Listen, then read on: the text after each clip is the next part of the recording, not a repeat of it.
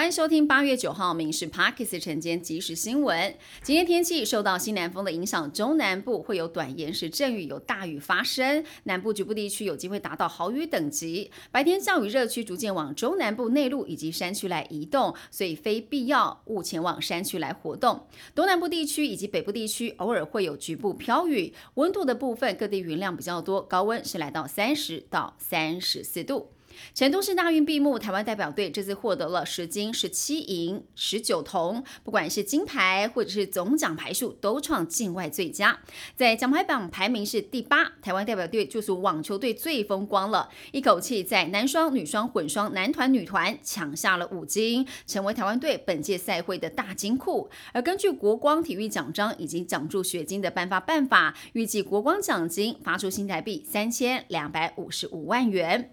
登革热疫情延烧，上周本土新增两百六十四例，其中台南是两百二十九例最多，再来是云林有二十例，而嘉义跟苗栗也出现了案例，累计病例破千。天气炎热加上连日大雨，造成了容器积水，结节不断的滋生。国军针对了云林疫区大规模的清消，也提醒民众要留意减少病媒蚊的滋生，才不会让登革热的疫情持续上升。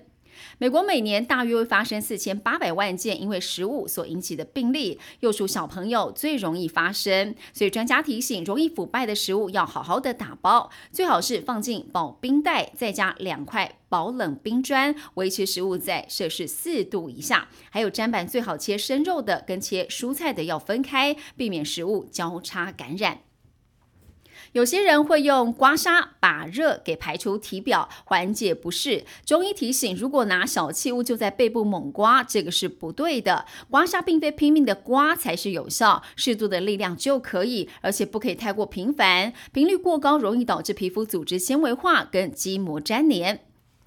国内缺蛋趋缓，农业部是强调，国内鸡蛋日产量还是超过了两千两百六十万颗，建立壳蛋滚动仓储六千万颗，可供民生的需求，甚至强调不会涨价。养鸡大厂普丰跟福寿表示，哦，近期饲料价格波动很大，加上台币贬值，后续效应是有待观察的。台湾即将迈入超高龄社会，不止照顾体系要尽速就位，身为照顾者的劳工权益也是很重要，有临时照护的需求。根据劳基法是可以请有薪的特休或者是无薪的家庭照顾假事假，但是有八成以上的上班族认为这假还是不够用，希望争取有薪长照假。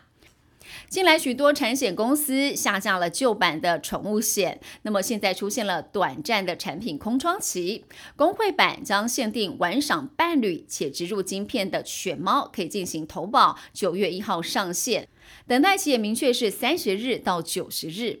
晶圆代工龙头厂台积电已经敲定了高雄厂的投资计划，评估市场强劲的需求，将导入最先进的二纳米制程，预计是二零二五年量产。那么高雄厂因为二十八纳米改二纳米的先进制程，目前厂房需求在变更设计当中。